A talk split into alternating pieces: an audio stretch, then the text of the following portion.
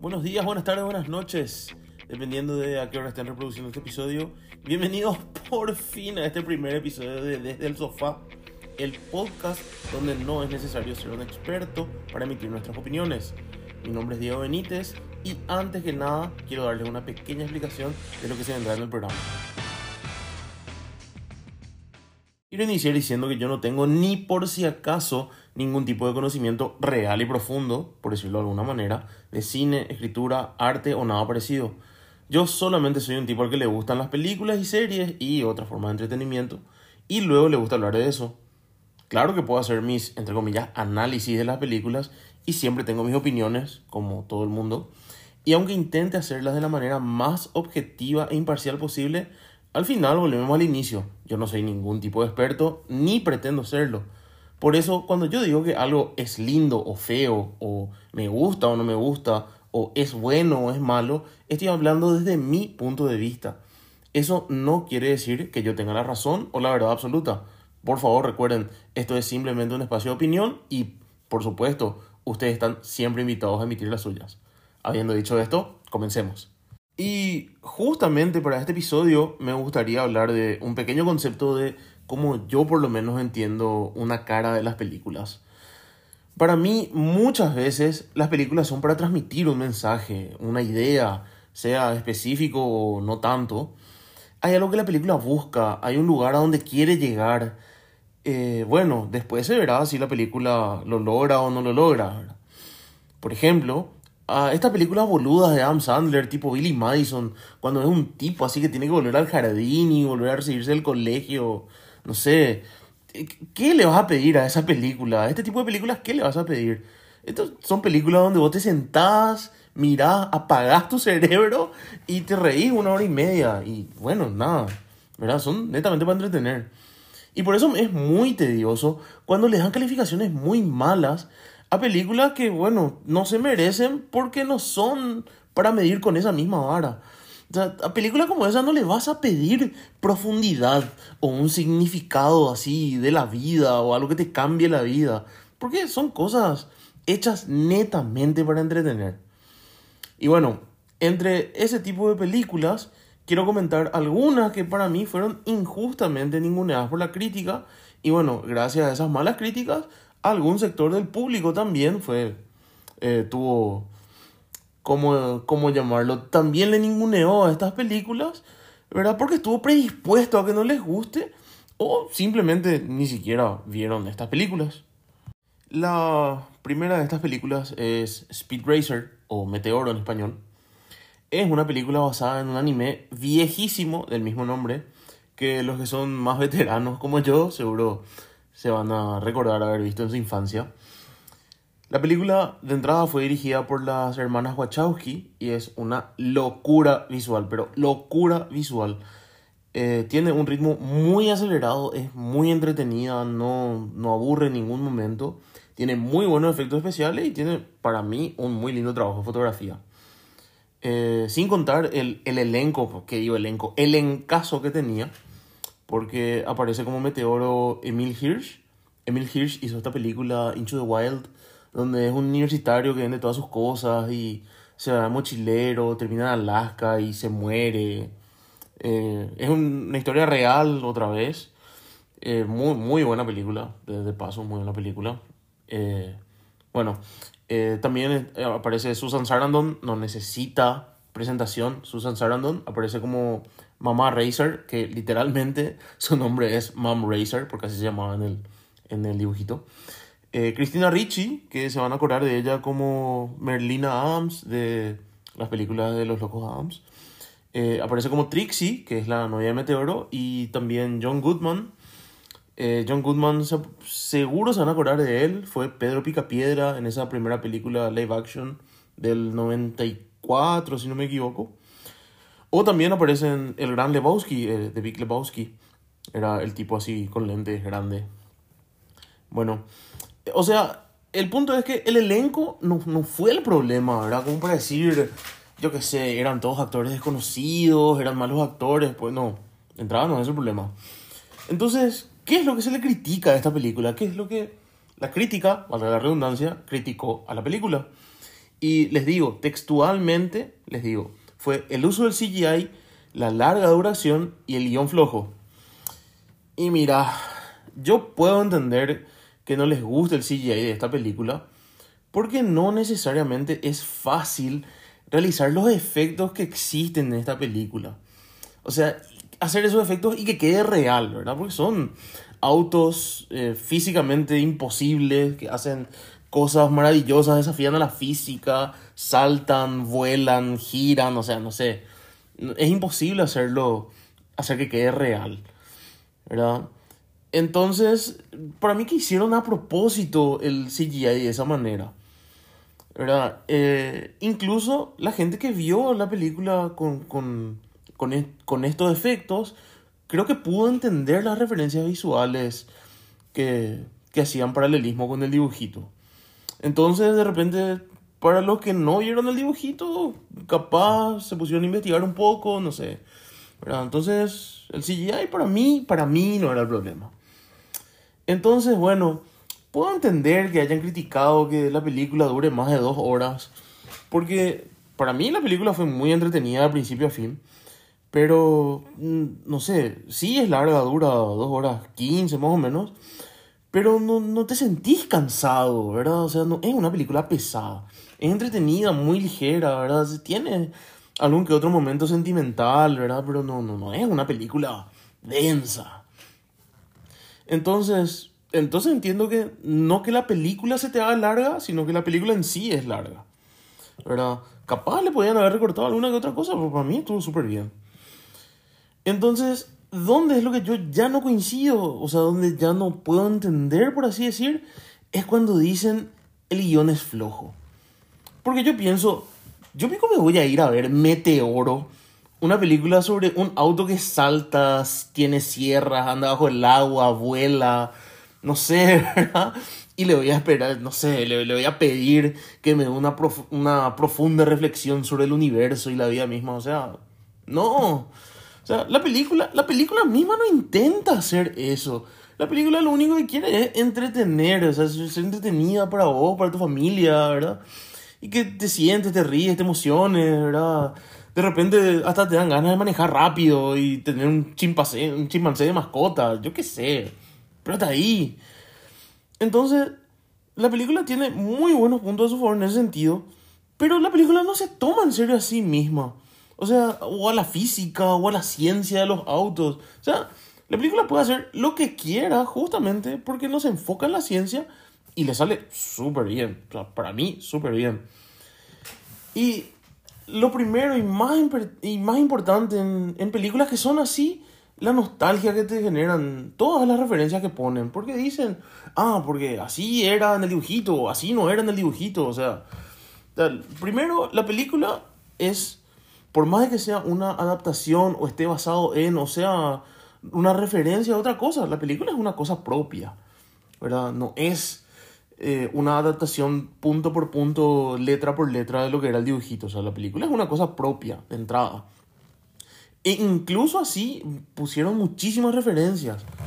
Por ejemplo, las poses así que hacen los personajes, el uso de colores en, por ejemplo, la bandera cuadros, los movimientos de cámara, así cuando saltan de, en una conversación de una persona a la otra. Y no sé, el ruido que hacen los resortes del Max 5 cuando salta es el mismo sonido. Y es genial porque ese sonido es súper reconocible. Persona que alguna vez haya visto el dibujito va a reconocer el efecto de sonido de los resortes. O sea, es impresionante. Después están, sí, los cambios que le hicieron a la película. Por ejemplo, lo de Rex Racer. Eh, para los que saben, eh, Rex Racer era el hermano de Meteoro. Y en el mundo de Meteoro estaba un corredor misterioso, era el corredor X, un tipo con máscara. Que ese corredor era Rex Racer, supuestamente se murió en una carrera. Y en el dibujito, al igual que en la película, Meteoro medio que sospecha que el corredor X es Rex. Solo que en el dibujito como que nunca le pillan, ¿verdad? Y sin embargo en la película eh, en la película el, corredor X le se quita la máscara ante Meteoro y le demuestra que es eh, que, él no es su hermano, ¿verdad? Que no es la cara de su hermano. Después sí muestran en un flashback que sí es Rex, pero que se operó la cara. No sé, es una cirugía plástica para que para poder aislarse totalmente de su familia, ¿verdad? tu cuenta. Tiene así un, un, cuento, una pequeña explicación de por qué él no es él. Y sí, por más de que ese tema de las cirugías plásticas sí es medio, no sé, medio bola, por así decir. No sé, o sea, me parece que está bien en ese tipo de detalles porque incurre en, en algo que, que, te es quitarle la máscara a un personaje, pues si no es muy cansino que el tipo está todo el día siendo misterioso ahí con su máscara. Entonces, me parece una buena explicación, ¿verdad? Para, no sé, que no sea tan extravagante, ¿verdad? Y encima eh, explican el final, ¿verdad? De por qué se olvidan de la búsqueda de Rex Racer. Después también está el cambio de estilo de las carreras, ¿verdad? Las pistas, o sea, las pistas de carrera en el dibujito eran más tipo convencionales. Eran medio raras, ahora pasaban por un castillo, o pasaban por un bosque, o eran de una u otra manera, pero hasta ahí, ¿verdad? Ahora, o sea, en la película son montañas rusas gigantes, los autos van, yo que sé, a velocidades imposibles, 300 kilómetros por hora, cosas por el estilo, y hacen maniobras, así como dije hace rato, desafían a la física, a la lógica y a la ciencia, ¿verdad? Pero es una actualización muy buena respecto a un dibujito que era, yo que sé, de los 60. En los 60 ni se imaginaban hacer cosas por el estilo para una carrera de autos. ¿Verdad? Entonces, este tipo de cosas también va bien con la lógica de la película. O sea, mi opinión para mí es muy sencilla. Esta es una película que llega exactamente a donde quiere llegar. O sea, Quiero entretener, perfecto, entretiene, lo hace sin esfuerzo por más de dos horas. O sea, no es tampoco tan sencillo hacer algo que te tenga en tu asiento dos horas o más de dos horas sin, sin cansarte. Y si no tiene un guion demasiado profundo, pero, pero no necesita, o sea, no te está contando nada súper denso. Y el final es un final así, final feliz, clásico, ¿verdad? Donde todo sale bien, los buenos son buenos, los malos son malos a los buenos todo les sale bien, a los malos les sale todo mal, ¿verdad? Y, y está bien, ¿verdad? O sea, ¿por qué? Porque es una película que solo quiere mantener el mismo espíritu del anime y quiere hacerte sentir hoy, o sea, hoy 2022, bueno, en el año que se hizo, que debe ser 2018, 19, no sé qué año es, en ese momento te quería hacer sentir a vos adulto lo que se sentía en aquel momento ser una criatura y ver meteor, o sea, para mí, yo estaba tan fascinado como cuando era un ahí y veía, y veía Meteoro así, yo qué sé, sábado a la, a la mañana temprano. Y encima lo logra espectacularmente con cosas muy admirables a nivel de fotografía, actuaciones, edición y también la banda sonora que de por sí fue súper elogiada. Y bueno, la siguiente película que a mí por lo menos me pareció infravalorada por la misma razón es Sonic the Hedgehog o Sonic el Erizo o, bueno, simplemente Sonic. y no estoy hablando de ese primer diseño de Sonic que sí era súper feo. Estoy hablando de que la, entre comillas, opinión especializada criticó la carencia de argumento y poca originalidad. Y sí, no era la película con el guion más original ni el más profundo, pero no se trataba de eso. Era una película que hace un homenaje al, al videojuego y ya. Capaz pudieron haber hecho mejor, no sé, pero tampoco era para pegarle tanto como le pegaron. Es más, para mí la película es genial para quienes hayan jugado el juego de Sonic alguna vez. Tiene muchísimas referencias, como por ejemplo el tema de los anillos, los robots del, del Dr. Robotnik, del, del bigotón este, que de paso es interpretado por un genial, pero genialísimo Jim Carrey. Él se roba la película, él carrea gran parte de la película. Y también incluso el meme este del Sonic feo, todo mal dibujado. Sí, hasta eso está en la película, o sea, es súper genial. Yo por lo menos me reí bastante. Y bueno, como esta película fue criticada, pero un éxito en taquilla, costó, yo qué sé, 90 y piquito millones de dólares y recaudó más de 300 millones. Por supuesto que hubo una segunda película. Y por supuesto que va a haber una tercera. Ya dejaron todo abierto como para eh, bueno, al final la primera ya dejaron luego la posibilidad de una segunda película y ahora hace poco vi la segunda, no me gustó tanto, pero bueno, ¿verdad? Igual estuvo buena. eh, ya dejaron preparado para hacer una tercera porque obviamente es ley en Hollywood hacer franquicia y exprimir hasta la última gota de todo lo que se pueda y todo lo que sea medianamente popular. Y continuando con las películas injustamente infravaloradas porque aparentemente la gente espera demasiado de ellas, Mortal Kombat. Esta, la última, la del 2021. En esta película el protagonista es Cole Young, es un personaje que de entrada no existe en los videojuegos interpretado por, no sé, un X, ¿verdad? Eh, al tipo le van a reconocer, hizo una, una, aparición muy corta en Deadpool 2. Hace el personaje este Shatterstar, que era un alien que dijo ser esencialmente mejor que tú en todos los sentidos. Ese era su, era su chiste. Lo que sí que este Cole, el personaje de Cole, es un luchador clásico de película hollywoodense. ¿verdad? Es tipo el hoy día es uno nadie, en algún momento tuvo su momento de gloria, pero bueno, por alguna razón no triunfó y hoy todos los que le conocen hablan de que tiene capacidad y tiene un gran corazón. Es básicamente el mismo papel de Hugh Jackman en, en Real Steel, o sea, Hugh Jackman como luchador. Esa película ahí de, de robots que boxean. En fin, en la película se toca el tema conocido, ¿verdad? El Mortal Kombat es un torneo de pelea entre los reinos de la Tierra y el Outworld, creo que le llaman, donde son todos monstruos aparentemente.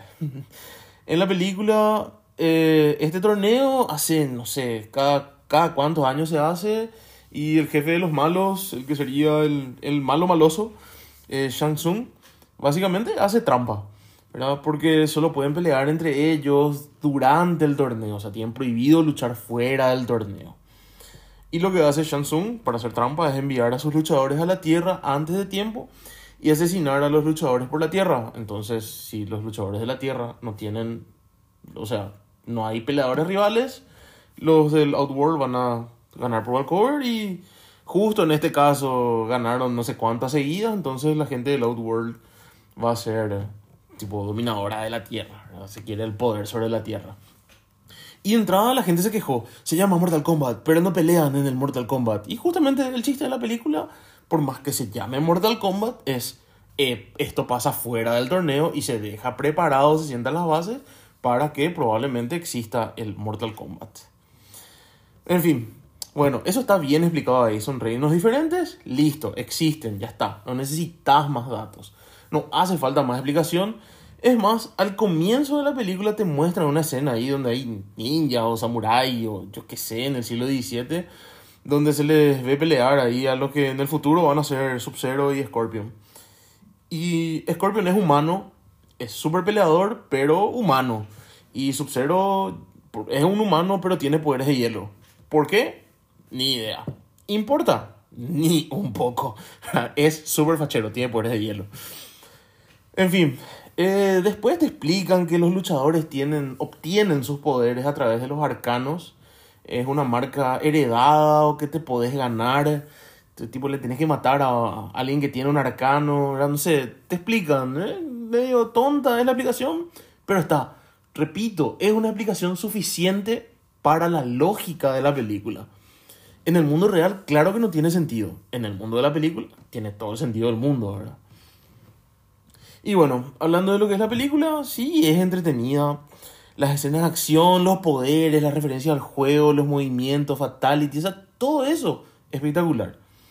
Es más, los personajes mismos tienen así las historias de los juegos, en los diferentes juegos. La base eh, se siente que es del juego, el super popular, el de, el de Super Nintendo, el Mortal Kombat Ultimate, ¿verdad? En ese que había muchísimos personajes, el que todos habremos jugado seguramente. Y bueno, ni qué decir, la pelea final donde al final se enfrentan Sub-Zero y Scorpion es genial. Y bueno, como dije antes, la escena de acción y las peleas están geniales. La trama tiene lo justo y necesario para que no sean un montón de escenas sueltas. ¿Verdad? Porque eh, a nivel acción y lógica de lo que es Mortal Kombat está ok, hasta ahí. Eh, lo que sí es cuestionable, como siempre en toda película de acción, es los personajes se conocen recién y ya confían sí que el uno del otro, en el, el uno del otro, mejor dicho. Pero bueno, o sea, que, no se trata pues de eso, ¿verdad? No, no están sentando las bases de su amistad, están intentando sobrevivir nomás y ya está. Eh, lo que sí a mí me parece malo de la película es todo lo que no tiene que ver con las peleas. Pero como dije, lo que son las peleas es genial, lo que no son las peleas es como que es bastante flojo. Es como, es como si hubiesen gastado todo el dinero y todo el tiempo en, y todos los esfuerzos en la escena de acción. Y lo demás fue como tipo, eh, bueno, sí, vamos, rellenamos con lo que hay, hacemos lo que podemos, terminamos hoy la hora. y bueno, a mí por lo menos hay una escena en particular que me mata luego porque se nota muy, muy bien, luego se nota que el, que el corte de cámara está súper mal. Y yo que no sé nada de esto, demasiado se nota. Pero bueno, no le pedí, no le pedí historia a esta película. Le pedí el moquete. Le pedí el moquete basado en los jueguitos. Y es lo que ofrece. Y bueno, para mí por lo menos ofrece súper bien. Ahora bien, también hay películas donde justamente lo absurdo no necesariamente funciona. Y tengo un par de ejemplos muy básicos que lo representan muy bien, por lo menos para mí. El primero es Godzilla vs. Kong. Y por supuesto, es un gorila gigante contra una lagartija aún más gigante que encima tira rayos por la boca y trueno y no sé qué más, ¿verdad? Y bueno, y por supuesto que no te tomas en serio una película así. ¿Y cuál es el problema? La película. La película se toma demasiado en serio a sí misma. O sea, la película te quiere vender la ciencia, o uy, que eso es posible en algún modo. O sea, yo te puedo creer, en, el, en la lógica de la película te puedo creer la, lo de la tierra hueca, de por qué aparece en un lado y en otro, de que Godzilla es radioactivo. O sea, todo eso, ok. Pero después profundizan en la ciencia y profundizan otra vez en la ciencia. Entonces, te quieren convencer de algo que no necesitan convencerte y ya te, ya te es tedioso. A mí por lo menos me es súper tedioso eso. Ahí es donde está, donde está el problema. Y también, por último, el otro ejemplo es la saga de Rápidos y Furiosos. Yo qué sé, a partir de la cuarta o quinta, ¿verdad? Porque a partir de ahí ya se vuelve todo demasiado extraordinario. Porque en la primera película, en la segunda, yo qué sé, en la tercera, creo que está en Tokio, eh, empiezan siendo corredores callejeros y yo qué sé, robaban camiones y hasta ahí, ¿verdad? O sea, no tenían nada más. Sus carreras, sus autos eran todos tuneados, pero bueno, eran tunings realizables, ponerle. ¿Verdad? Y por más que las carreras eran medio bola, entonces bueno, allí pase, tampoco era, sí, carreras tipo meteoro, ¿verdad? Pero el problema es que después ya fueron exagerando cada vez más con todos los aspectos, o sea, eh, hasta que prácticamente eran superhéroes por ejemplo, Toreto que podía alzar un motor con una mano, o que, yo qué sé, era casi un vidente que miraba así las huellas en el, en el camino y decía, acá pasó alguien, acá chocó y volcó y alguien le disparó. Y dice, ¿cómo lo que supo, O sea, un vidente ya era, demasiado, ya sabía de autos. Y todo, todo podía saber por mirar las huellas en el camino. Y el campeón para mí es esa escena tan famosa donde salta de un auto en movimiento, le ataja a su novia en el aire, eh, yo qué sé, de un puente a otro y cuando se cae, se cae sobre un parabrisas y el parabrisas o amortigua su caída, no sé, un colchón ya era. O sea, los, los autos son un colchón para esta gente, o sea, son demasiado, demasiado súper ya son. O, yo qué sé, el personaje este de Ludacris, el que hace Tesh, el mecánico, que primero era un mecánico con contactos, o para darle la derecha, era un muy buen mecánico con muy buenos contactos, que pasa a ser un hacker que, yo qué sé, te hackea todo lo hackeable, ¿verdad? Y después sí que ellas son todos agentes secretos, o sea, se van superando groseramente a sí mismos a cada paso o a cada película que hacen, ¿verdad? O sea, pero repito, el problema tampoco está necesariamente ahí. O sea, todo eso, por más de que me moleste, yo puedo dejar pasar. ¿Qué es lo que yo no puedo dejar pasar? No es que hagan cosas imposibles, sino que te quieren convencer de que nada de eso es imposible en el mundo real, que es así máximo improbable, que ellos nomás son tan capos que, que pueden realizar todo eso. En fin, este fue un pequeño comentario, resumen de algunas películas. Creo que, creo que no llega ni a crítica, ¿verdad? Todo esto es para terminar diciendo que al final todos somos libres de ver lo que queramos y disfrutar de las cosas que nos gusta. Hay cosas que a ustedes les van a gustar, hay cosas que a mí no me van a gustar y viceversa. Pero no sé, si a vos te gusta, si a vos te gustan las películas tipo Rápido y Furioso, está perfecto. Si a vos te gustan, yo qué sé, películas como las de David Lynch que no tienen ni pies ni cabeza, perfecto, ¿verdad? No hay ningún problema. Nadie nadie te puede decir qué ver o cómo ver las películas. En todo caso, esta es una pequeña recomendación muy particular de intentar entender o ver qué es lo que la película te quiere transmitir. Y bueno, y si para vos lo logra o no, bueno, perfecto, nada más. Si tienen alguna otra película o serie que cae dentro de estas categorías, por favor no duden en escribir algún comentario en el Instagram arroba desde el sofá PY, así, todo junto. Y seguro próximamente estaremos en más redes sociales. También les invito a que se suscriban a este podcast y lo compartan con sus amigos, compañeros, parientes, compañeros de trabajo, con quien sea. Así capaz podemos llegar a más gente cinéfila para seguir con esto que es lo que nos gusta, que es hablar de series y películas. Espero que hayan disfrutado de este primer episodio tanto como yo. Y por de pronto me despido hasta, hasta la próxima. Nuevamente, yo soy Diego Benítez y nos estaremos encontrando pronto, como siempre, desde el sofá, donde todos somos críticos.